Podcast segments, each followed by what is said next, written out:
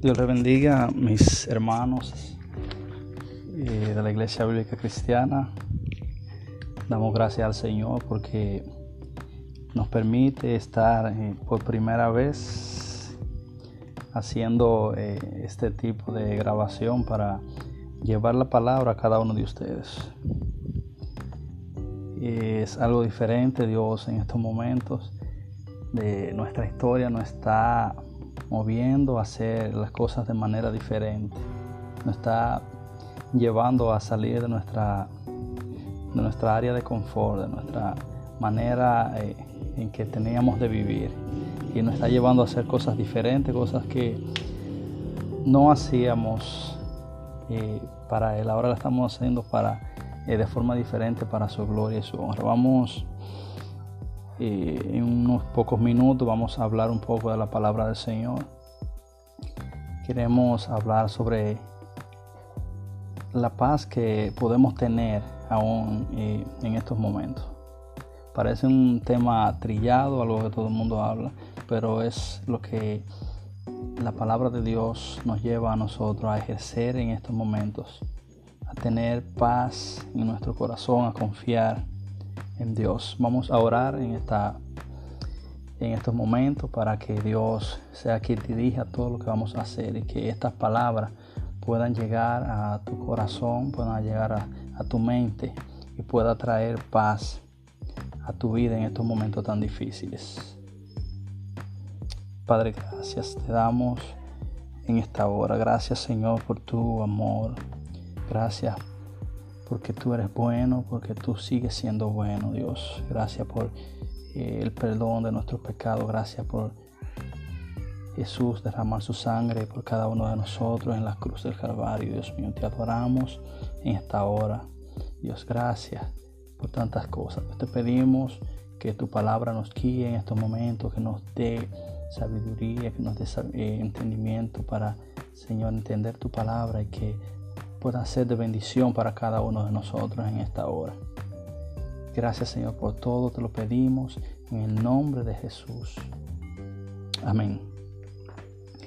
Bien, vamos a hablar sobre la paz que podemos tener en momentos difíciles. Y para eso eh, quiero leer una porción bíblica que nos habla de la historia de Pedro después que Jesús había ascendido al cielo y que los discípulos estaban ya ejerciendo su ministerio y donde los discípulos estaban siendo perseguidos, estaban siendo eh, eh, apresados y otros habían eh, sido matados por, por los gobernantes de ese tiempo. Bien, vamos a Hechos capítulo 12, verso 5 hasta el verso 10 quiero leer. Leemos en el nombre del Padre, del Hijo y del Espíritu Santo. Amén. Y cuando, perdón, en el verso 5, así que Pedro estaba custodiado en la cárcel, pero la iglesia hacía sin cesar oraciones a Dios por él. Y cuando Herodes le iba a sacar aquella misma noche estaba Pedro durmiendo entre dos soldados, sujeto con dos cadenas, y los guardias delante de, la puerta custodiaban la cárcel. Y he aquí que se presentó un ángel de Dios, y una luz resplandeció en la cárcel. Y tocando a Pedro, en el costado, le despertó diciendo, levántate pronto. Y las cadenas se le cayeron de las manos. Y le dijo el ángel, ciñete y átate las sandalias. Y lo hizo así.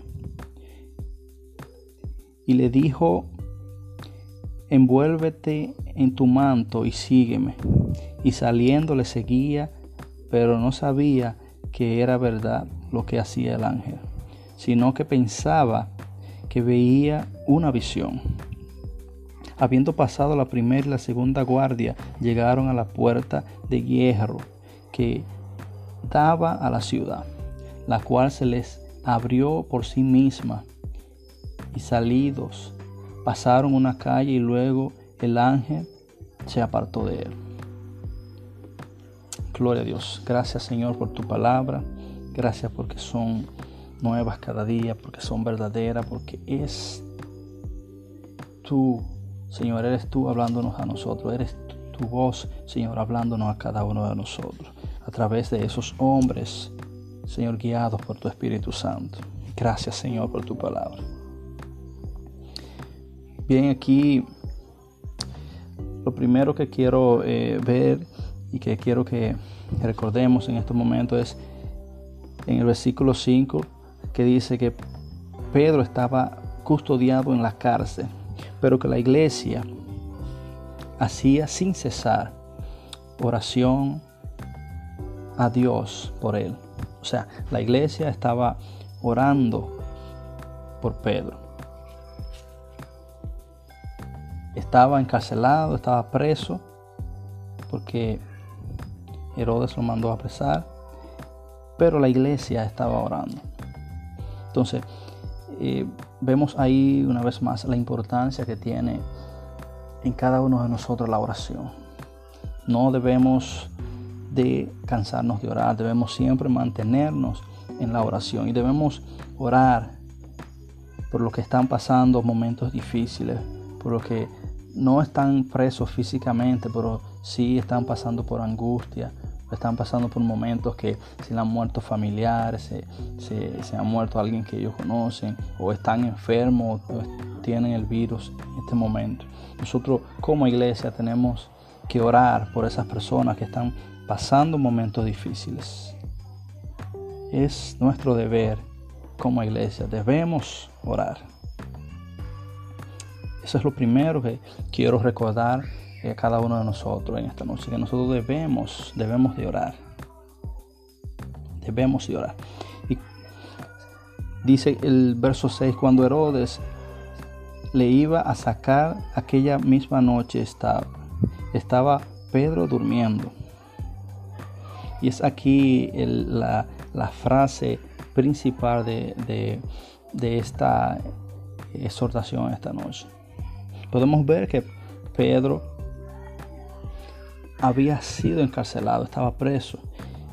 Y no obstante a eso, él, sabía, conocía de que habían ejecutado, habían matado a espada a Jacobo, hermano de Juan. Y él estaba preso. O sea, que él pensaba que ese era, eso era lo, lo, que le iba a pasar a él también en su mente. Bueno, ya mataron a Jacobo, ahora me apresaron a mí, seguro para allá mismo es que yo voy y estaba preso. Eso sería alguna circunstancia de miedo, de, temor, de, no poder dormir. Y dice aquí en ese verso que Pedro estaba durmiendo entre dos soldados, en medio de dos soldados. O sea, para una persona dormir debe estar tranquilo, debe estar en paz, debe tener paz en su corazón. Y yo podría preguntar qué es lo que te lleva a ti, qué es lo que te provoca a ti de que tú estés en paz, que tú puedas dormir en estos momentos tan difíciles que estamos viviendo. ¿Qué es lo que te da paz a ti? Y podemos preguntar qué es lo que le daba la paz a Pedro, que le permitía que en ese momento difícil, en la cárcel, entre los soldados, él pudiera dormir. Entonces, él había creído en Dios, así como nosotros hemos creído en Dios. Él había creído en Dios.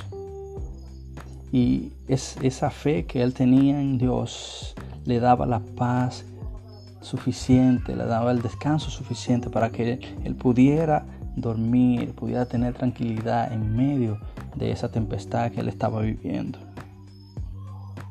Entonces, debemos nosotros tener esa paz.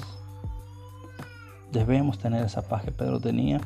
Eh, así como él estaba descansando en esos momentos difíciles, nosotros debemos descansar. ¿Y qué podemos nosotros hacer para que esa paz de Dios llegue a nuestros corazones, que nos permita descansar. ¿Qué podemos nosotros hacer para que en medio de la tribulación podamos tener esa paz? Lo primero es que debemos, tenemos que hablar con Dios, tenemos que expresarle nuestras emociones, tenemos que expresar lo que sentimos a Dios, tenemos que expresar nuestras angustias, expresar nuestro temor, nuestra confusión en estos momentos. Dios conoce nuestra situación, pero nosotros a través de la oración tenemos que expresarle, decirle cómo nos sentimos. Debemos tener para, porque muchas veces cuando estamos presionados, cuando no tenemos con quién hablar, eh, nos sentimos agobiados, pero si nosotros nos confesamos delante de Dios y decimos cómo nos sentimos, liberamos todo eso y podemos sentirnos más tranquilos. Se nos hace quizás difícil nosotros hablar con otra persona porque entendemos que en estos momentos otra persona no tiene la solución, no tiene eh, una, un punto que nos pueda ayudar, no tiene la solución del problema en sus manos y quizás por eso no hablamos con otra persona. Pero sí podemos hablar con Dios, sí podemos expresarle a Él cómo nos sentimos, nuestro temor, nuestro miedo, nuestra confusión, porque si Él tiene el control de todo y Él puede, Él puede escucharnos y en Él está nuestra esperanza, en Él está nuestra fe. Por eso tenemos que hablar con Él. Tenemos que hablar con Dios. Otra cosa que debemos hacer es, nosotros tenemos que tener claro quién es Dios. Tenemos que, saber en, en quién nosotros hemos creído conocer la naturaleza divina de Dios, saber que Dios es bueno, saber que Dios es amoroso, saber que Dios es todopoderoso, que Él tiene el control de todas las cosas. Él conoce todos los detalles de nuestras vidas. Él tiene el control de todas las cosas. Y Dios, Dios tiene un plan para, para tu vida, tiene un plan para mi vida, tiene un plan para la iglesia, tiene un plan para todas las cosas. Y Él me salvará. Debemos estar confiados de que Dios nos va a salvar. Él tiene el control de todas las cosas. Debemos tener nuestra fe en un Dios que tiene el control de todas las cosas, un Dios todopoderoso. Debemos saber quién es Dios para que esto pueda traer paz, pueda traer eh, ese, ese, sosiego, esa tranquilidad a nuestras vidas. Porque estamos agarrados de la roca firme. Estamos agarrados a nuestro Dios y eso no puede traer paz a nosotros. Y por último, otro punto que debemos saber para tener paz es que debemos confiar que Dios va a cumplir. Debemos confiar de que Dios va a arreglar las cosas, de que Dios tiene un propósito y que Él va a cumplir su propósito para su gloria. Debemos saber de que dependemos de las promesas de Dios. Debemos recordar esas promesas de Dios ya cumplidas y esas otras que Él va a cumplir. Dios tiene grandes promesas y nuestra esperanza, nuestra fe debe estar puesta en esas promesas de Dios. No debe eh, está eh, puesta en nuestras emociones.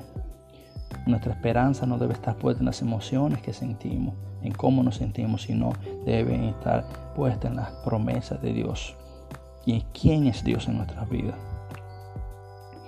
La gracia de Dios todavía tiene toda su fuerza. Debemos confiar de que Dios es un Dios todopoderoso en que su amor, su gracia está con cada uno de nosotros. Y que esa gracia que nos cubre, esa gracia que nos ha alcanzado a cada uno de nosotros todavía está vigente y que todavía está con toda su fuerza. Esa gracia está ahí disponible para cada uno de nosotros.